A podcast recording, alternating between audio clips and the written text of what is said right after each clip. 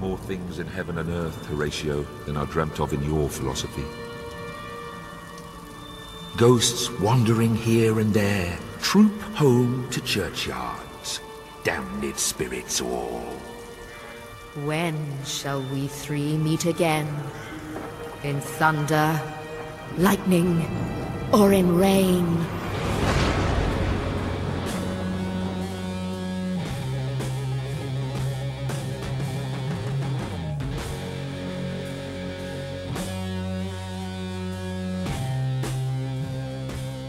欢迎你的在场与证明，这里是在场证明，我是宇豪。那片头曲呢，来自于哥特摇滚乐队 Black Sabbath 黑色安息日的同名歌曲。不过看标题，大家应该都已经知道了哈。我们今天来聊一个在很多人的印象当中既神秘又小众的东西——哥特。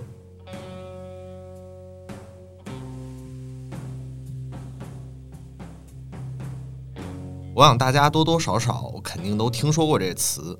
然后对他的第一印象呢，我猜大概最直接能关联起来的应该是那些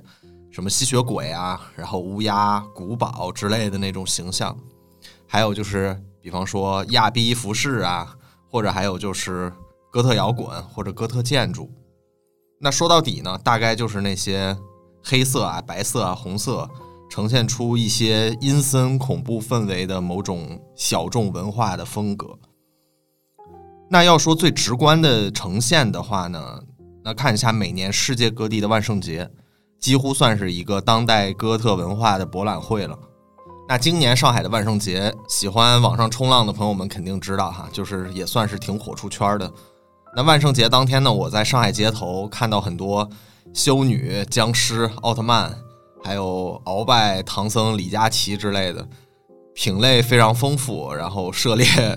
很广泛，除了人几乎都占全了，甚至还有很多就是令人汗流浃背的那种 本土化的当代鬼，比如说中式打工人。那这个起源于欧洲凯尔特人，如今完全美国化了的一个节日呢，逐渐演变成了全球人民抛弃日常。的一个社会身份，然后扮作鬼怪上街宣泄的一种狂欢节了。当然，不管再本地化和突破想象力，那些经典的哥特装扮呢，依旧是当之无愧最传统和最主流的形象。但是，似乎就像我们只有在这个节日能抛开社会身份一样，哥特这个东西啊，似乎在现代的生活里面也仅仅是只在这一天醒来。其他的时候呢，他都销声匿迹在他自己的那种文化营造出来的潮湿的地窖、阴暗的角落和那种教堂的阴影里面。那万圣节呢，说起来似乎有点特殊啊，呃，毕竟是一个超越俗常的节日。那如果你年龄大致跟我差不多的话，其实有一样东西早早的就在我们的经验里面埋下一个哥特的种子了。那这样啊，我来描述一下，你想象一个人呢？他身穿一个黑色的小马甲，兴许脖子上呢、裤带上呢还有一条或者好几条这个小铁链儿，然后他的嘴里面可能会叼一支这个娇艳欲滴的塑料玫瑰花，然后嘴角的唇钉呢在灯光下闪闪发亮，浓密的这个空气刘海儿，然后随着嘴里面吐出的这种一下的这种气体啊上下飞舞。哎，如果这是一张照片的话呢，旁边肯定还少不了提个词，比方说，呃，埋葬我的爱呀之类的。我想说到这儿啊，你肯定能想到不少人的 QQ 空间啊，或许还有你自己的这个曾经的赛博老家。有一说一啊，其实杀马特这个东西就是二手日本视觉系和中式山寨哥特的杂交串儿，是我们这代人凿开哥特墙壁照进来的第一束光吧。如果现在你把一个正统的哥特老外啊和这个已经江湖绝迹的杀马特放在一起观察，会发现某些标新立异的这种着装与言辞啊，包括对颓废和死亡的强调，他们远隔万里却很惊人的相似。而且我们这边的杀马特呢，再搭配上一些鲜艳的颜色，甚至隐隐有一种师夷长技以制夷的味道。那后来其实我在欧洲也过了几个万圣节，然后也接触到了一些。算是原汁原味的把哥特当做生活方式的人吧，然后也看了很多哥特式的教堂和建筑。但是之前呢，在我眼里呢，我一直没有把哥特当成一种很现代的一个产物。它对于我来说，就有点像这个销声匿迹已久的杀马特一样，他们似乎总是那种历史封存的，然后陈旧老套的那种感觉。先不说那种诡异的神秘主义和阴森的故事的这种塑造啊，它总带着一股旧时代的那种味道。就连板板正正的这个哥特圈子里面的大哥大姐们，他们也总是一副这个朋克啊，或者是维多利亚时代的那种很古怪的扮相。其实跟现代的生活场景是大相径庭、格格不入的。那总的来说呢，它对于我来说就像一个古老的奇幻童话，或者是博物馆里那些插图非常精美的手抄经书。嗯，它很漂亮，但是我兴趣寥寥。那这个事儿呢，直到我的一位学习时尚的朋友，他无意当中和我聊起来啊，他说，其实现在每一个女孩几乎都会有一双这个尖头的那种皮鞋嘛。它也是来源于哥特的影响，就甚至是现代的服装设计，它某种意义上也是起源于哥特文化的。这个东西才一下子让我觉得有了一些兴趣。然后他给我普及了半天呢，我才发现这个文化很有意思，它潜伏之深，生命力之持久，而且盘根错节，影响力绵长而又深远。那这么一唠呢，我也才意识到自己似乎一直都轻看了哥特对我们。如今世界形态的一个影响力，那这个熟悉的美学或者说文化词汇，似乎我一直以来只是把它当做了一种模糊的指代，而不了解它究竟是啥。那建筑史课我当然学过啊，我很清楚它是一种发源于法国的，然后在十一到十六世纪风靡欧洲的一种建筑形式。那历史方面呢，我大概稍微也懂点儿。那哥特人呢，曾经是中世纪的主角之一。那熟悉西方史和听过城妖系列的朋友们一定听我讲到过，那西罗马最后就是被哥特人灭了嘛？那这件事情也开启了所谓的黑暗中世纪。那再到今天，我们谈起哥特，首先联想到的总是一些很经典的恐怖文化 IP，或者是一些这种小众的亚文化。那说到这儿，你发现一个事情没有？就是哥特这个词汇啊，它十分的分裂，它可以指代一大堆，可以说。毫不相关的玩意儿。那比方说，哥特人是一个民族嘛，对吧？那一帮子按当时的话来讲，就是北方蛮子、乡乌宁。那八世纪，他们基本上在历史上就绝户了啊，这个民族不存在了。那哥特式建筑呢，是从十一世纪才开始出现的呀，隔了三百多年，它应该跟哥特人是没有半毛钱关系的。然后你再想想我们现在的那些吸血鬼啊的那种形象。它是一种黑暗的化身嘛，对吧？那他最怕的就是十字架呀、什么圣经啊这些东西。那他怎么会和一种主打教堂的建筑风格联系起来呢？所以说，你看啊，就这三个在哥特这个词语涵盖下的很经典的元素放在一起看，他们哪哪都不连着呀。你就像是一家面馆，它同时在卖拉面、鼠标和洗衣粉，而且。不管哥特人也好，哥特建筑也罢，都不是什么很阴森恐怖的东西。那怎么到了现代，哥特就变成了一个让人心生惧怕，然后带着神秘诡异氛围的这种代名词了呢？所以说，哥特到底是什么呢？它为什么会在历史中从人到建筑再到文化符号产生如此的错位和迁移呢？那持续了一千年的哥特如何一点点的影响世界的呢？还有就是说，我们的流行文化中到底有什么是属于哥特的呢？还有一个很重要的问题是，那今日所谓的这个哥特，还真正的存在吗？那这些问题对于我来说，可能比吸血鬼能不能用银筷子吃蒜泥白肉还更有意思一些。所以呢，这一期我决定分三个篇章来好好盘一下哥特这个由来已久，但是却面目很模糊的幽灵。这三个篇章呢，我分别给它起名为《野蛮人与飞天梦》《新宗教与鬼故事》《吸血鬼与摇滚乐》。我们将一起进入一段大概一千六百年左右的旅程。游览过程当中呢，你可以随时打开 Show Notes 这个导览手册啊，我将准备清晰的时间线索在上面。希望你能跟我一起走到最后，我们一步步把黑暗中的哥特揪出来，拽入到阳光之下。Chapter One: Barbarians and Flying Dreams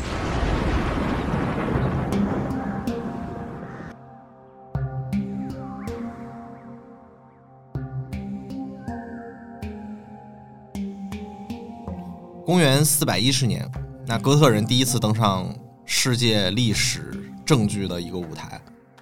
他们呢，作为日耳曼人的一支部落，他之前呢一直被称作北方蛮族的他们，给这个年老疲弱的西方正统罗马帝国狠狠的上了一点小震撼。那西哥特人呢，在他们的领袖阿拉里克的率领下，进入了意大利，围攻罗马城。身在罗马城内的奴隶们呢，配合着哥特人打开了城门，然后他们烧杀抢掠了三天，扬长而去，也成为第一批能够攻克永恒之城罗马本身的蛮族军队。此后呢，他们在西罗马帝国境内呢，建立了西哥特王国。仅仅过了六十多年，公元四七六年，罗马雇佣兵领袖奥多亚克，他废除了西罗马皇帝罗慕路斯·奥古斯都，西罗马帝国覆灭了。那咱先不管这两个名字拗口的大哥是谁啊，反正一个是蛮子将军，一个是末代皇帝。但这两个人呢，确实是给世界历史上画上了极为重要的一笔，因为西罗马帝国的灭亡了，拉开了历史视角里面所谓一千年黑暗的中世纪。当然啊，这个蛮子将军也没把这个罗马做稳当，很快东边又来了一批东哥特人，那这帮人的王呢，设了一个鸿门宴，杀了这个蛮子将军。在四百九十三年呢，完全占领了意大利，建立了东哥特王国。那我们总结一下，大概就是说，打西边来了个西哥特，然后四幺零年呢攻破了罗马，然后打东边呢又来了个东哥特，四九三年呢又占领了罗马城。反正不论东西吧，他们都叫哥特。那么这么一来呢，罗马灭亡的这个账，他就被历史妥妥的按在了哥特人的头上。那后来的哥特人呢，其实也没过多久的好日子啊，很快就被另一支蛮族，他们叫伦巴底人，就是现在的米兰那一片啊，和这个北非来的摩尔人给干趴了。然后中间呢，当然也有许多曲折的故事啊，我们按下不表。总之呢，八世纪初呢，哥特人几乎就在历史当中消失了。那在已经死去的西罗马帝国的土地上呢，各种人来了又走，你方唱罢我方登场，但是他们呢，都称自己是罗马人，或者说自己是罗马正统。那罗马遗留下来的文化系统和这个基督教信仰呢，他们是同化了一波又一波的人。这个说起来呢，就有点像咱们的这个中原似的啊，不管什么人呢，来到这片土地呢，都慢慢的被不同程度的汉化了，然后呢，也用上了我们这个儒家的这么一整套大系统啊。所谓的这个西罗马帝国的死亡呢，或者所谓的这个中世纪的开启啊，等等，其实都是后代历史的一个定义了。对于罗马广阔疆域内的这些老百姓，其实当时并没有觉得罗马已经死了，就他们只是觉得换了一个主子而已嘛。那这种历史上的此消彼长、成王败寇的事情太多了，尤其在这个战火不断的欧洲更是如此啊。所以说，按理来讲，哥特人都没了，那后世跟他们应该就没有多大关系了嘛。那为何哥特这个词汇会在后续的历史当中反反复复的出现呢？那下一步，我们就快进几百年，来到十二世纪初的法国。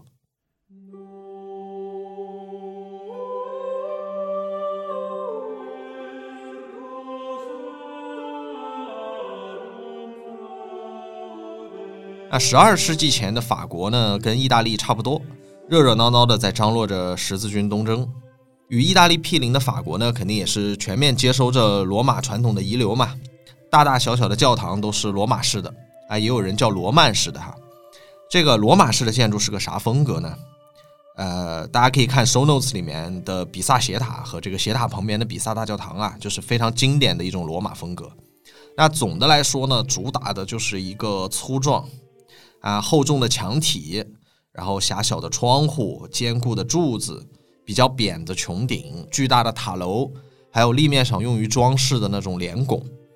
总的来说呢，就是雄浑又庄重，看起来像一个扎扎实实、非常圆润的大石头墩子。那在罗马式建筑统治欧洲的年代呢，大大小小的教堂总体来说呢，它是求稳但不求高。但是呢，这种局面在十二世纪初的法国开始改变了。那欧洲人呢，从东罗马那边的伊斯兰的一些建筑当中，哈，他们发现了尖拱。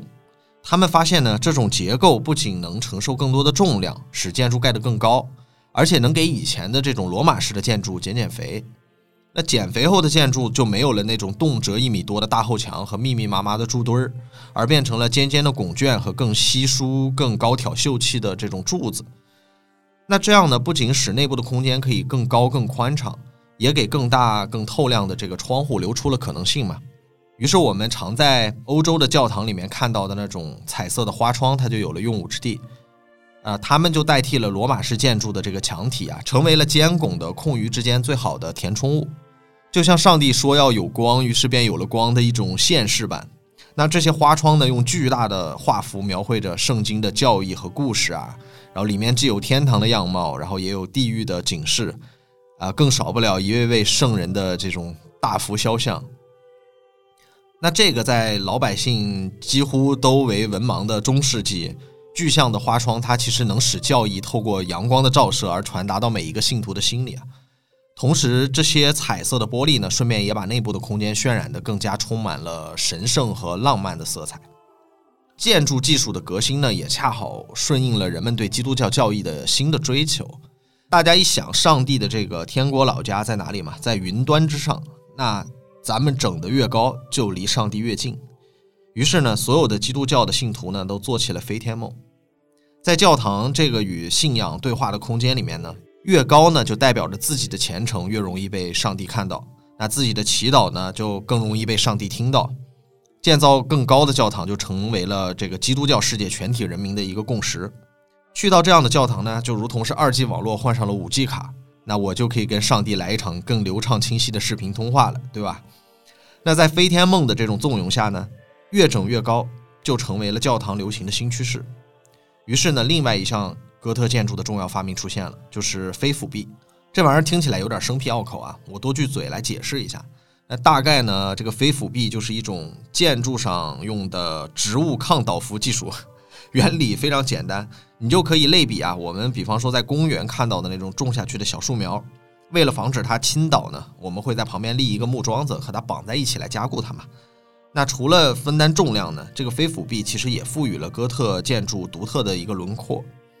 它们呢就有点像一根一根这个肋骨一样啊，在教堂的这个两侧排开，并且为了配合主体的这种高耸和尖锐，飞斧壁呢也成为了各种华丽雕刻和繁复装饰的一个载体。那至此呢，我们就拥有了一个教堂的全新版本。那以前的大石头墩子呢，不再被青睐了，取而代之的呢是越来越高耸的尖卷和高塔。那一根根华丽的飞斧壁展露在外面，花窗和立面复杂精致的这种雕刻装饰呢，如同一身华服，然后穿在这个纤细轻盈、瘦骨嶙峋的身体之上。那在这个身体里呢，五光十色的光线就像是宽带，高耸的空间就像是发射塔。这让到来的信徒呢鸟枪换炮，用圣经这部手机和远在天国的上帝联络着感情，尽享信仰带来的 peace。那这个基督教新贵哥特式和古老的罗马式建筑相比呢，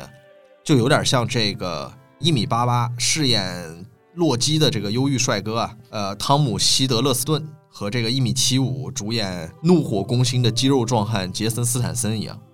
那虽然现在回头来看呢，我们很难讲这两种建筑形式孰高孰低啊，但是在十二世纪初呢，显然哥特式的建筑更加受到了人们的热烈追捧。从一一四四年呢，第一座哥特式教堂，也就是位于法国巴黎建成的圣丹尼斯教堂的一个完成典礼上，那各国的主教们呢，吃惊地发现这种建筑形式有着不可抵挡的魅力。于是二十五年以后呢，凡有代表参加过这次庆典的地区呢，都出现了哥特式的教堂。就跟雨后春笋一样，从巴黎圣母院到英国的威斯敏斯特修道院，再从德国的科隆大教堂到意大利的米兰多摩大教堂，哥特式呢，它迅速开始在整个欧洲开枝散叶，并且成为一种主流的建筑风格。那有趣的是呢，这种纤瘦高挑的形式风格呢，它不光体现在建筑当中，它开始蔓延出来，形成了一种审美趣味，甚至在服装上也开始流行起来了。那人们开始呢，选择更加贴身的衣物，竖长的一些线条纹理，甚至通过戴这种尖塔一样的这个帽子和又长又尖的皮鞋来使自己看起来更高瘦和纤长，最好呢像一个锥子或者信号发射塔。那看过一些西方名画的朋友们肯定知道啊，之前的罗马服饰呢大多是很宽松的，它像一片布或者一个斗篷一样。那咱们看那个文艺复兴杰出青年拉斐尔同志的名画，有一幅叫《雅典学院》，对吧？那他那个里面那些如雷贯耳的大哲学家们，都是一身宽大袍子。那以我们今天的眼光看，相比哲学讨论呢，反而更像是一群大哲们裹着自家的床单在一起 party。那哥特服装呢，就截然相反了。为了显瘦呢，带来的问题就是需要更加贴合身体嘛。合体呢，就意味着需要根据人体的曲线来进行更多的设计嘛。比方说，这裤子就逐渐变得越来越紧身了。那这种紧身裤，据说是是以前这个日耳曼人从寒冷的北方带来的。呃，大概就有点咱们现在秋裤的那个意思吧。估计到了南欧天气一热，干脆秋裤就外穿得了，就既轻便又修身。那还有就是咱们今天的这种尖头鞋啊，某种程度上已经感觉挺吓人的，对吧？但是在哥特风格横行的年代，这个都是弟弟。那个哥特时期的鞋子，不论男女，一律长的像艘船。那哥特人民算是真正做到了将脚踩两只船化比喻为现实了。甚至一度因为这个鞋尖太长而需要吊一根线绑在脚踝上。那迪士尼有一个很经典的形象叫小飞侠嘛，就是彼得潘。那大概就是这种时期的一个服装风格，一身绿色，然后小尖帽、紧身裤，呃，尖头小皮鞋满天飞。所以我小时候一直觉得小飞侠是一个杂技演员啊，应该上春晚的那种。那玩笑归玩笑啊。原汁原味的哥特服饰当然不符合咱们今天的审美，但是它在这个服装史上啊也起到了一个承前启后的作用，是现代服装设计的启蒙。但是说到这儿啊，我们得停一下，就是这波建筑主导的流行时期当中啊，早就成型的这种罗马式建筑，人们是叫得出来的，因为显而易见嘛，它就是以前罗马时期那些风格的后代嘛。但是呢，哥特这种新的风格，其实在流行的当时，人们并不知道应该把它叫做什么。但是呢，因为它起源于法国，所以那个时候呢，大家就稀里糊涂的叫这种风格呢叫法式。这个可不是我们今天概念里的那种小香风那种法式啊，而是一个凑数的一个纸袋。所以呢，有一个新的疑问出现了啊，那就是哥特式建筑这个名儿是哪儿来的呀？又是谁赋予的？那如果要找到这个答案呢？我们需要再快进几百年，来到大家都非常耳熟能详的时代——文艺复兴。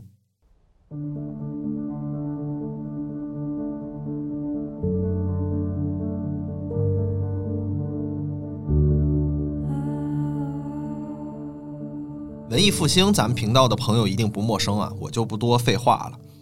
在每一种新的这个变革浪潮开始的第一步呢，肯定就是要全盘否定上一个浪潮的遗存。那纵使是文艺复兴的大师们也不例外啊。不管文艺复兴在多大程度上，其实也悄悄地继承和潜移默化地接受了一部分中世纪的遗产。但是指着脑门子诋毁，一定是必不可少而且喜闻乐见的环节。那哥特这个词汇呢，正是来源于骂街。一五六八年，意大利画家、建筑家 Giorgio Vasari。写了一本叫做《意愿名人传》的书，在佛罗伦萨出版了。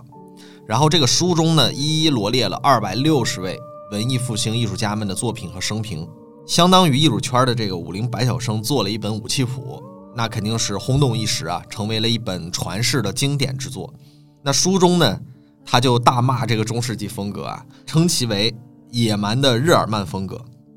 在这本书的介绍当中呢，他将各种建筑的特征呢，一股脑的就归因于这个哥特人。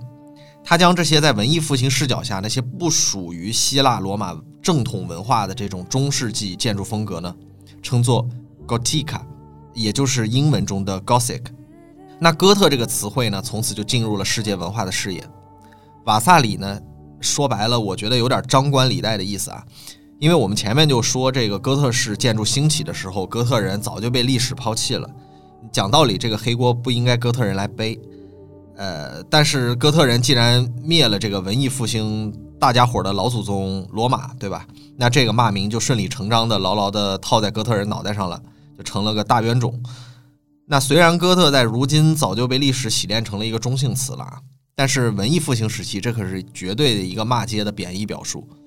那如果一个文艺复兴人说你很哥特，那大概就是在骂你是个山炮，是个巴子，是个野蛮的小东西啊。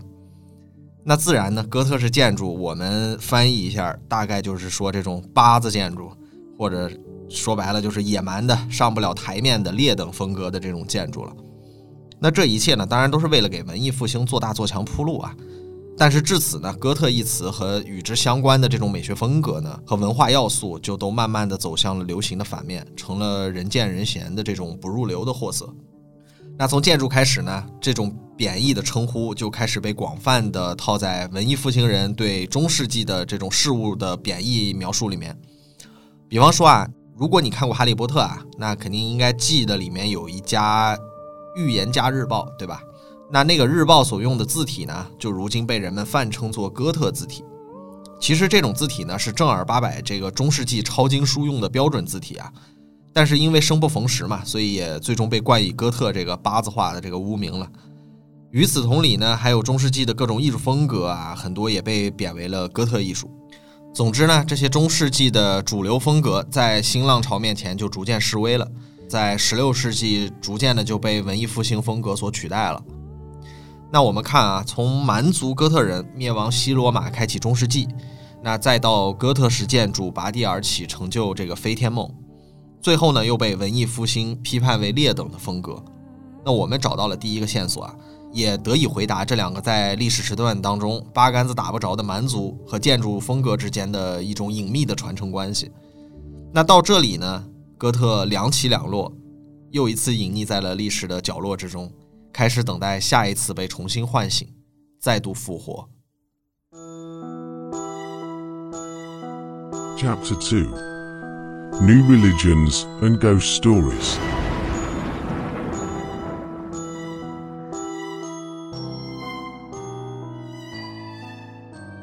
时间一转呢，世界已经进入了十八世纪。那此时的欧洲，别说哥特了，就连文艺复兴也早已经坟头长草了。那现在是一个什么时代呢？现在是一个启蒙的时代，是基督教和新教割袍断义后的时代，也是科学和机器发芽的一个时代。那在欧陆的西北端呢，隔着海峡相望的英国早就投入了新教的怀抱。在这里呢，工业革命呢也在悄悄地酝酿着。从十七世纪开始啊，新教在英国崛起了，然后渐渐地代替了天主教的一个地位，成为了信仰的主流。到了十八世纪中叶呢，为了避免天主教死灰复燃，那新教它就必须要刻意的创造和梵蒂冈有别的一个宗教形象，来彰显一下和这个天主教割席的决心嘛。那人们思来想去呢，啊，翻了翻老黄历，最终想起了这个中世纪曾经风靡欧洲，现在身子都已经凉了几百年的这个哥特风格。对于英国人来说呢，这似乎是一个不错的选择。但老实讲呢，其实留给他们的选择也不多。因为文艺复兴风格呢，可是天主教大本营的一个标准行头。文艺复兴式的这个圣彼得大教堂啊，可就清清楚楚地坐落在梵蒂冈的正中央。那如果再往前倒腾，那就是罗马风格了。从历史渊源上，似乎还是和新教风马牛不相及。那正统使不上，就大家就只能凑一点非主流了呗。那前时代看不起的这种劣等风格，哥特，就在沉睡中被英国人唤醒了，重见天日。成为了新时代新气象的代言人。那英国人呢，决定将这种古老的遗体呢再次乔装打扮，和天主教世界摆摆擂台。那你们既然能复兴罗马，那我就能复兴你看不上的八字。但问题呢，在于英国啊，它也不是哥特的原生家庭啊，他的亲生父母可是法兰西人。那法兰西呢，不仅是英国的死敌，而且绝大多数的法国地区呢，也是天主教阵营。那现在摆在英国人面前的难题就是，哥特咱们可以用，但是得有变化，不能直接套这个 PPT 模板。于是呢，哥特复兴运动就在这种契机下应运而生了。在宏观的信仰层面呢，英国出现哥特复兴当然是有着宗教的需求的，但是世界呢已经不是宗教一家独大的旧世界了。那十七世纪中叶呢，英国就爆发了资产阶级革命，武装推翻了封建王朝。那现在的英国呢，可是逐渐有了民族国家的概念。那你光教会单方面 PUA 肯定是越来越不好使了嘛。那么在哥特复兴之中呢，除了宗教的力量，就必须也得有来自世俗的力量。那恰好适逢工业革命的萌芽，就是像魔鬼一样，这些工厂呢就开始逐渐出现了，越来越密集的布满整个大不列颠。那新的一些科学呢，新的技术，还有新的矛盾和压迫，让英国老百姓有点摸不着头脑啊。在这种时代的变化之下呢，他们就小声嘀咕，他们也迫切的需要一些文化载体来替他们道出内心的欲望和恐惧。那在宗教和社会需求的这种双重引导下呢，人们开始重新关注和探访那些过去的哥特式建筑，但很多当年的流行货现在已经成了废墟了嘛。那人们在探访这些古老的哥特废墟之中呢，却意外地获得了一种如画美和崇高美的体验。那关于废墟的审美呢，我在在场证明的第十六期详细的解读过，感兴趣的朋友们可以顺带一听啊。总之呢，这种审美体验呢，逐渐的形成了一种狂热的废墟崇拜。那在那个动荡的时代呢，遥远的、古老的北方野蛮民族哥特，它就充满了神秘感，也被大家赋予了极其崇高的一种感受，引发了一种浪漫主义的化学反应，继而呢，就开始传播到其他的文艺生活当中了。那整个复活的仪式呢，现在就已经准备妥当了。这一次哥特的附体重生呢，选择了文学。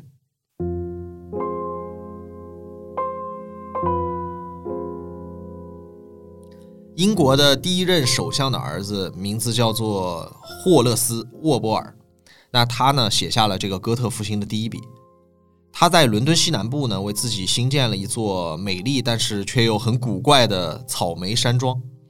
那美丽呢，是因为它非常的精致啊；古怪呢，则是因为这个建筑似乎是对过去时代的一种夸张的重演。它和当时其他的建筑风格都迥然不同，更像是一种中世纪场景的变体再现。那沃波尔这个大哥呢，他有点像是那个时代的王尔德。他在这个里面呢，以这个山庄为背景，写下了一本诡异的小说，叫做《奥特兰托城堡》。这本书呢，里面有阴森的古堡，然后有先祖的诅咒、恐怖的幽灵，还有日渐疯狂的主人公。这本书呢，讲道理呢，虽然是文笔粗糙，但是娱乐性非常强啊。里面包含了后世无数哥特文学的第一手的素材和灵感，成为了当之无愧的一本哥特文学的开山之作。据说十八世纪的读者直言啊，《奥特兰托城堡》读的时候让他们心跳加速，直冒冷汗。因此呢，这部小说大受欢迎。呃，我自己其实粗略的读了一下，说实话呢，有点像小时候看的那种鸡皮疙瘩系列丛书。但是很有趣的是呢，沃波尔呢，他在第一次出版这本小说的时候，他并没有署上自己的真名，而坚持说这是他寻找到的一些中世纪的文稿，自己不过是个发现者，而并不是创造者。那这个呢，几乎成为了后世哥特文学的一种范式啊，作家们都不肯认账。那哥特文学呢，依旧是不入流的。写作哥特文学呢，是令一个作家感到羞耻的。其实换位思考一下，似乎也可以理解啊。就如同有天这个鲁迅因为生活所迫而去晋江文学写了本呃，比方说什么《异世重生之我是周树人》之类的啊，就肯定也不好意思署名的。但是呢，哥特文学这种不入流的状况呢，在一些契机下也慢慢发生了改变。因为乔治时代的英国人呢，开始越来越迷恋遥远的中世纪，还有关于巫术啊、本民族的传说呀、神秘主义啊等等一系列的这种元素。那他们也开始重新回溯自己的民族的文学宝库。那这一看就不得了了，翻出了在当时那个时代几乎被遗忘掉，但是在今天英国历史上几乎无人能出其右的一个大作家，就是威廉·莎士比亚。那他是写作于文艺复兴时期，中世纪余温尚存的一个时代背景之下的，所以人们发觉呢，他的作品就有点像一块跳板，能帮助人们一举回到失落的中世纪世界。那他的剧作中呢，古老的传说和鬼魂共舞，然后傲慢的君王呢被命运所累，神秘的女巫道出未来的预兆，这些一切呢，都让乔治时代的读者如痴如醉。哥特文学呢，也借此逐渐开始农村包围城市，成为了一种主流。那人们越来越爱神秘主义，也在期间呢悼念信仰的缺失，思考生存和死亡的意义。那这种偏爱呢，也逐渐延伸到艺术领域。那些具有崇高之美的，甚至有些惊悚意味的画作呢，开始获得了更多人的青睐。比方说威廉·透纳的《风暴》啊，弗里德里希的《墓地》啊，罗萨的这种巫术场景。还有亨利·福塞尔的这种梦魇呢，这些题材的作品都成为了炙手可热、争相观摩的珍品。到了十八世纪中后期呢，哥特风格借由复兴运动的一个变化，哥特这个词汇的意涵其实已经逐渐发生了改变。它现在呢不仅仅只是指代一种建筑风格了，而是代表一种艺术与文学运动，甚至成为了一种新语言。尤其在大玩神秘主义和复古幻想的英国啊，哥特风格代表了一种有别于传统文学或者文化教育的那种严肃的说教感，成为了人们挑战禁忌、诉说难以启齿的欲望和恐惧的一个新途径了。那些上帝遭到的质疑，啊，革命的突飞猛进，越轨的性幻想，无法预知的生活变化等等等等，这些东西杂糅起来，将人们对于哥特元素的痴迷推向了又一个高潮。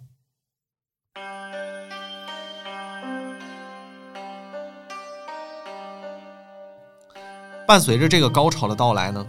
十九世纪随之而来的还有科学和工业技术的全面胜利。欧洲各国开始走向城市化。如果说十八世纪哥特呢，除了对一些这种难以启齿的情绪的承载外，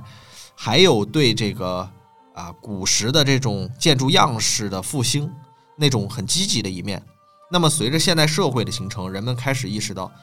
是否工业革命会真的将人变成没有灵魂的齿轮或者机器一样的怪物呢？那对于这种时代巨变的恐惧，成为了哥特文化新的宿主。一八一六年夏天，五个年轻人聚集在瑞士日内瓦湖畔。这五个人分别是谁呢？他们是诗人雪莱，还有雪莱的妻子，也就是玛丽雪莱，以及呢玛丽的妹妹克莱尔，还有诗人拜伦和他的私人医生约翰波里杜利。那我愿称这个聚会呢为史上最伟大的哥特聚会。为什么呢？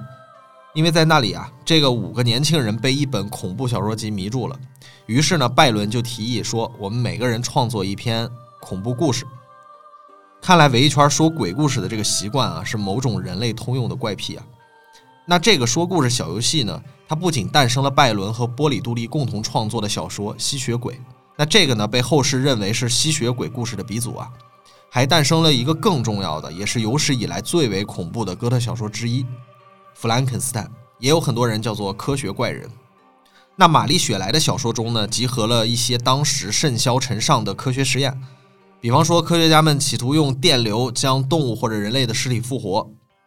那在书中呢，人们把弗兰肯斯坦当作怪物，但是讽刺的是呢，他的生命呢是被科学家创造的。那么一个人们眼中的怪物和背弃道德做出疯狂实验的科学家，哪个又像是真的怪物呢？令人害怕的不只有科学带来的变革啊，还有城市化的不断加深。城市这个曾经文明的地方开始变得巨大、混乱，充满了冲突和暴力。我们曾在第二十五期城市公园那一期追根溯源过啊，现代城市公园就是英国人发明的，目的就是为了缓解日益加重的城市病。那在这种普遍情绪下呢，一些新的以城市为背景的哥特题材就出现了。但是不同于大作家们有头有尾的小说啊，这些惊悚题材更像是都市怪谈。比如有一个现在看起来很搞笑的这个形象，叫做弹簧腿杰克，然后他是在这个伦敦飞檐走壁袭击市民啊。还有另外一个大家更熟悉的就是被大导演蒂姆·波顿搬上荧幕的理发师陶德。这些创作呢，很多都是连载的，大概就跟咱们小时候追这个名侦探柯南差不多。那这些故事呢，在底层的无产阶级当中流传甚广。道出了很多城市中下阶层啊对这个城市日益加深的恐惧。这些粗糙的都市怪谈呢，它不仅是娱乐了无产阶级啊，也启发了爱伦坡和狄更斯，他们两个也成为了哥特文学当中举足轻重的大咖。那他们一个呢写下了毛骨悚然的恶舍府的倒塌，另外一个呢更是预言性的写下了荒凉山庄。在狄更斯的这个故事里啊。幽灵和鬼怪不再是超自然的巫术或者诅咒了，而是现代城市中的恶棍和律师。那个哥特式的阴森古堡不再是郊外荒凉的宅院或者废墟，而就是伦敦本身。那整个维多利亚时代呢，哥特复兴达到了前所未有的高峰，甚至据说女王自己也是活得很哥特啊，天天给英年早逝的亡夫准备衣物，还抱着他的石膏拍了很多写真大片啊。那这个时期的哥特文化呢，甚至超越了中世纪哥特祖先的荣光。毕竟那个时候的哥特主要还是教堂建筑和部分审美领域的东西，而在十九世纪呢，哥特俨然成为了主流文化的一种，文学、绘画、诗歌、建筑甚至我们今天熟知的英国国会大厦，都是一整个哥特复兴的一个风格。那哥特呢，这把终于算是多年媳妇熬成婆了，然后在英国遍地开花，而且不仅仅是在英国啊，随着这个所谓的日不落帝国的殖民和贸易。欧陆其他的国家，甚至在亚洲与美洲，哥特都随着英国的这个船只远航开始病毒式的扩散。那比方说，我们今天甚至能在北京的西库什教堂、广州的圣心大教堂以及上海徐家汇天主堂，都能看到维多利亚时代哥特复兴的一些样貌。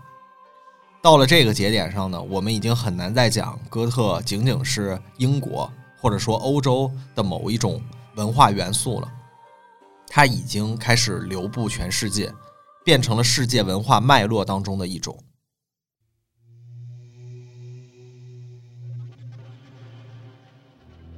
Chapter Three Vampires and Rock Music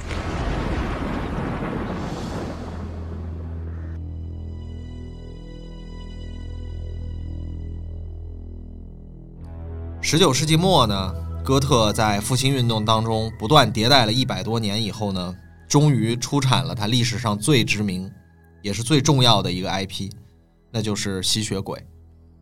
一八九七年呢，英国的小说家布莱姆斯托克出版了一本以吸血鬼为主题的小说，叫做《德古拉》。那这部小说的主角呢，他是取材了罗马尼亚的弗拉德·德古拉伯爵。据说啊，历史上这个真正的伯爵啊，统治着罗马尼亚的一个小公国，但是呢，他性情非常残暴，喜欢将敌人钉死在木桩上，也喜爱和受害者一同进餐，然后下饭菜呢是用面包蘸别人的血吃，这这听起来是不是就特别像吸血鬼了？我猜啊，可能正是这些野史和传闻激发了布莱姆的想象力。那他在书中呢，几乎帮我们确定了一个现代吸血鬼的所有形象。住在诡秘的古堡或者深宅大院里面啊，然后总是穿着黑色的华服或者猩红的斗篷。他也同时设计了今天绝大多数人都熟知的吸血鬼的一些设定，比方说，呃，昼伏夜出，害怕阳光，吸引少女的鲜血啊，然后害怕银质的物品和大蒜，呃，还有只有刺穿心脏才会死亡啊，等等这些。那吸血鬼这个文化符号有多受欢迎，我就不多说了啊。多年的影视剧作品轮番轰炸，甚至魔改的都已经不像样了。呃，吸血鬼到了现在与时俱进，连阳光都不怕了，甚至还能混入这个美帝高等学府和狼人争风吃醋，搞些子三角恋之类的。包括日本的各种动漫，像什么吸血鬼猎人 D 呀，啊，甚至是数码宝贝里面也得给你整一个吸血魔兽袭击东京，是吧？但是呢，其实老祖宗这个德古拉呀。还是挺严肃一本文学。那书中的这个老吸血鬼呢，他其实企图颠覆英国社会正统秩序的这个形象啊，正是当时大英帝国进行资本积累、大肆殖民扩张的这种一个缩影和自画像，是对帝国殖民统治的一个反写。那这个呢，被布莱姆描绘出的超自然鬼怪，实际上是反映了一个充满了凶兆的社会所呈现出的一种切实焦虑，那就是魔鬼并不仅仅只在德古拉的古堡。似乎也潜伏进了现代社会的中心。吸血鬼这个文化符号呢，不仅仅只出现在哥特小说当中啊，也出现在了另外一位19世纪的德国哲学家笔下。这本同样书写了吸血鬼的著作呢，叫做《资本论》，它的作者呢，就是中华人民的老朋友卡尔·马克思。他写道呢，资本家是毫无劳动力的，这些吸血鬼呢，靠榨取工人的劳动力为生。资本越多，要压榨的劳动力就越多。为了激发读者的抗争情绪啊，他在书中也用到了非常多的哥特式的比喻。比方说，他称资本家将白天的劳动时间延长至夜晚，只有短暂的休息。吸血鬼们贪婪地吸食着工人的鲜血。这虽然只是一个小小的比喻，但是非常形象地说出了 “time is money, bloody money”。马克思呢，将资本主义比喻为吸血鬼，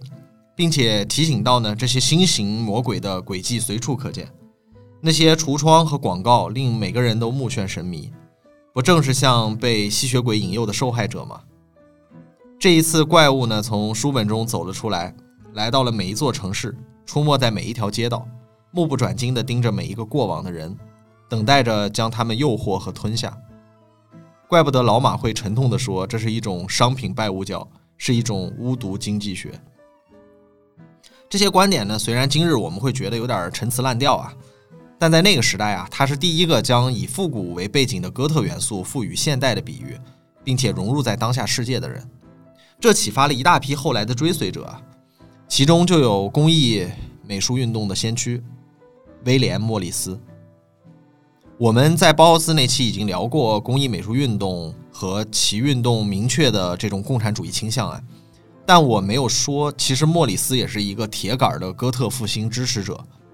他和马克思是老朋友了，甚至是读过《资本论》的第一批人，也是他呢为《资本论》设计了封面。在看这一段史料的过程当中呢，我发现了一个超级戏谑的事情，也算是历史的小捉弄吧。就是在这个威廉·莫里斯死后的十五年呢，在他曾经的求学之地，也就是哥特复兴的大本营，极为巧合的出现了第二个同名的威廉·莫里斯。而这个小莫里斯呢，他引进了亨利·福特的生产线，当然也一起引进了在美国当时已经统治工业领域的福特主义。他呢，正好将这个老莫里斯视为魔鬼的机器和邪恶的细分工模式普及开来。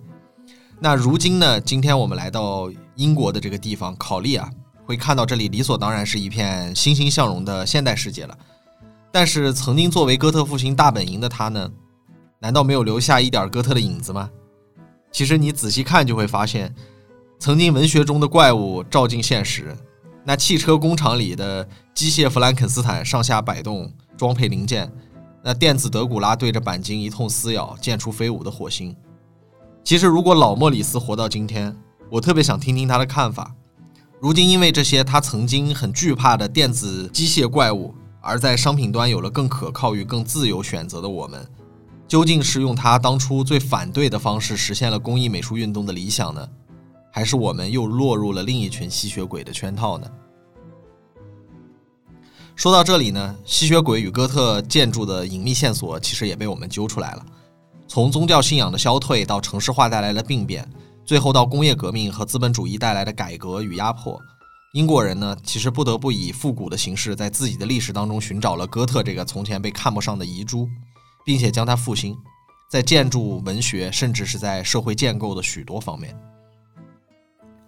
那来到二十世纪呢，最令人兴奋的技术当中呢，无疑应该有电影的一席之地。上一次是英国的船只，而这一次正是电影媒介将哥特复兴的文化再次传播到世界各地，并且随着大众文化的成长呢，逐渐成为了一种文化养料。一九二二年呢，吸血鬼被搬上荧幕，大获成功。一九三一年呢，美国也拍出了德古拉的电影版。这个呢，促使了年轻的阿尔弗雷德·希区柯克拍出了他的《房客》这部影片呢，在欧陆和美国大放异彩。希区柯克呢，很快就带着自己对哥特风格以及犯罪谋杀的那种喜爱呢，来到了好莱坞。这个呢，使得哥特风格的这种元素啊，和那些经典的 IP 成为了大荧幕上的常客，甚至逐渐变成了一种类型片风格。远到上世纪的《惊魂记》，没有面孔的眼睛。到我们现在大家大部分人都看过的《惊情四百年》《夜访吸血鬼》《亚当斯一家》以及蒂姆·伯顿几乎全部的影片，哥特类型片中那些阴森、悲伤、啊孤独和死亡的黑色元素呢，已然深受我们的喜爱。它妙就妙在善于剖析我们阴郁的精神世界，同时呢，也歌颂黑暗中的真诚，批判光明中的虚伪。而我们呢，就像是十八、十九世纪的哥特小说读者一样，一边毛骨悚然、冷汗直淌，一边找到了敞开内心的宣泄途径。无独有偶啊，同样的事情也发生在音乐界。一九五六年呢，一位歌手叫做 Screaming J Hawkins，也就是尖叫杰伊，他录制了新版的《I Put a Spell on You》。那喝醉的他呢，把一首标准的布鲁斯变成了。怪笑、尖叫和诡异的哥特结合体，仿佛整首歌真的是一个来自丛林的古老诅咒，经由他的喉咙中发出的旋律缠绕在我们每一个人的身上。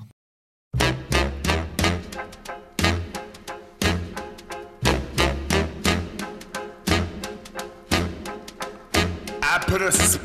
you're mine.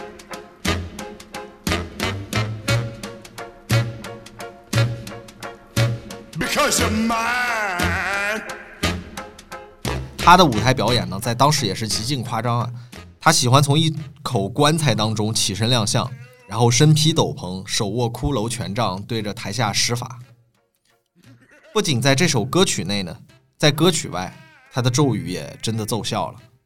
后来的乐队呢，诸如 Alice Cooper、Arthur Brown，还有我们都熟悉的永远一身哥特扮相的玛丽莲·曼森，都言称受到了他很大的影响。随后的摇滚界呢，还有了 The Doors、David Bowie、地下丝绒等等乐队。那他们给后朋以及即将成型的哥特摇滚呢，带来了非常充足的养分。在一九六七年十月发表的一篇评论文章当中呢，一个乐评人叫做 John Stickney，他呢第一次用哥特摇滚这个词来形容了 The Doors 大门的音乐。那这也是第一次哥特和摇滚的联姻。那时间很快来到一九七九年，这个算是哥特摇滚的超级大年。那三月呢，Magazine，也就是杂志乐队发行了第二张录音室专辑《Second Hand Daylight》。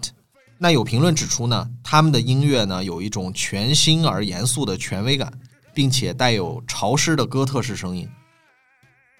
五月份呢，苏可西女妖发行了第二张专辑《Join Hands》，成为了哥特摇滚的奠基者之一。他们呢也被评论称为可以和 The Doors 以及地下丝绒相提并论了。那紧接着六月，Joy Division 乐队发行了著名的专辑《Unknown Pleasures》。那这张专辑呢弥漫着不安、焦虑啊、悲观和黑暗的情绪氛围，同时呢主题也围绕着颓废啊、疯狂啊、绝望以及孤独。那这张专辑呢对哥特风格的影响深远而重大。那这张专辑大家肯定都不陌生啊，即使没听过，也绝对见过这张专辑的封面被印刷在各种流行文化商品上，堪比这个披头士的过马路，还有平克·弗洛伊德的《月之暗面》。这一年年末呢，包豪斯发行了新的单曲《Bella Lugosi is Dead》，那这首呢被称为了哥特摇滚的开端，而包豪斯乐队呢也一举成为了哥特摇滚教父。那这首歌呢就是包豪斯那一期的片头曲啊。其好听程度呢，导致我在这里要再放一遍。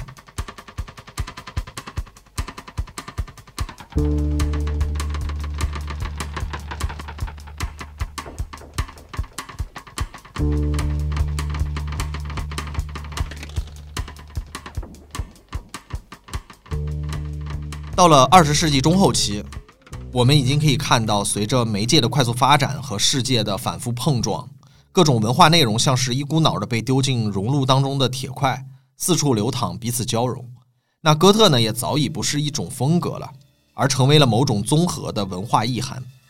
甚至是构筑表层大众文化的根茎之一。除了建筑呢，文学、艺术、电影、音乐，如今的哥特呢，在散布全球的过程当中，不断的被取材和其他事物结合，成为新的表达方式，或者进化成为一种新的亚种。不管今天我们提起哥特究竟是什么印象，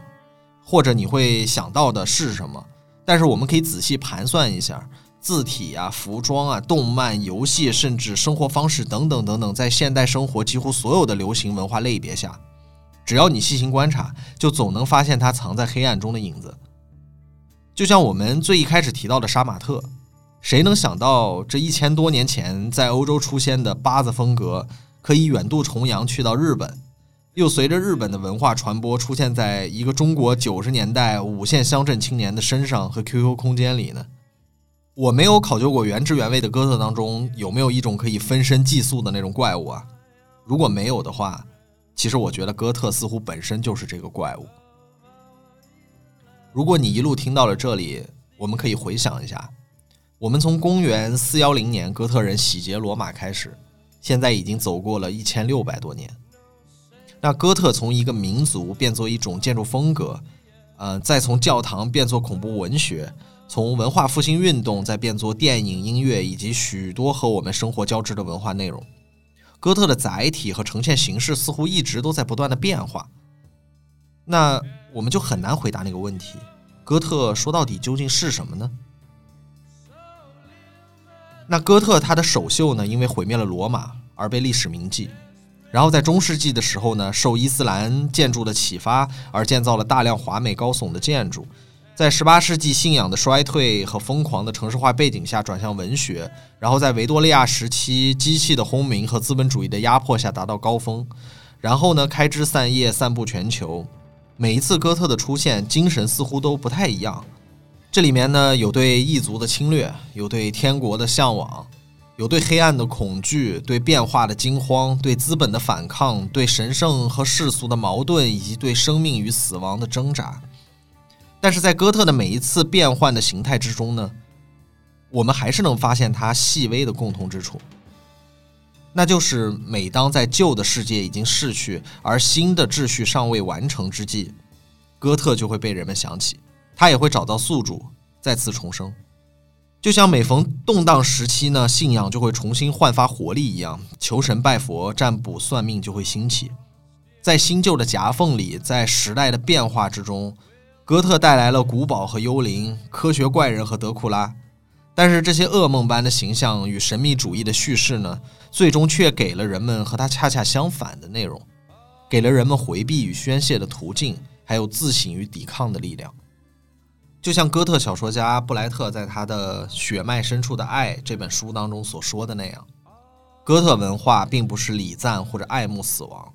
而只是纯粹的拒绝畏惧它。如果我们要回答哥特究竟是什么这个问题，那在我看来，与其说哥特是一种艺术流派、文学形式、音乐种类或者文化类别，我觉得倒不如说哥特，它就是一个黑色的斗篷，谁都可以披着它来惊吓看到它的人。但是让人惊声尖叫并不是它的本意，它的本意呢，却是通过表象的恐惧来让我们提前完成了生命中一些必然之事的彩排。它不是真正的恐怖，只是恐怖的替身。它背后指代的呢，其实是那些对于无法把握的生活和时代变化的某种不确定，以及和它相关的焦虑与惧怕。因为最后我们总会知道的，在真正的生活里，有许多东西远比哥特中那些鬼怪恐怖的多。如果你现在问我，我们在节目最开始的时候提出的最后一个问题，也就是今日。所谓的哥特还真的存在吗？我想你可以掏出自己的手机看一眼。手机呢，的确带来了前所未见的 power。某种程度上呢，我们甚至掌握了千里眼与顺风耳一般的神话秘术。但同样呢，它也抓住了我们的眼睛和耳朵。我们必须放弃一部分自我与其共生。力量总是伴随着代价。这难道不是哥特小说情节中？向魔鬼献祭自我而获得非人能力的赛博版本吗？你手中的黑镜子，难道不是当下生活里最哥特的东西吗？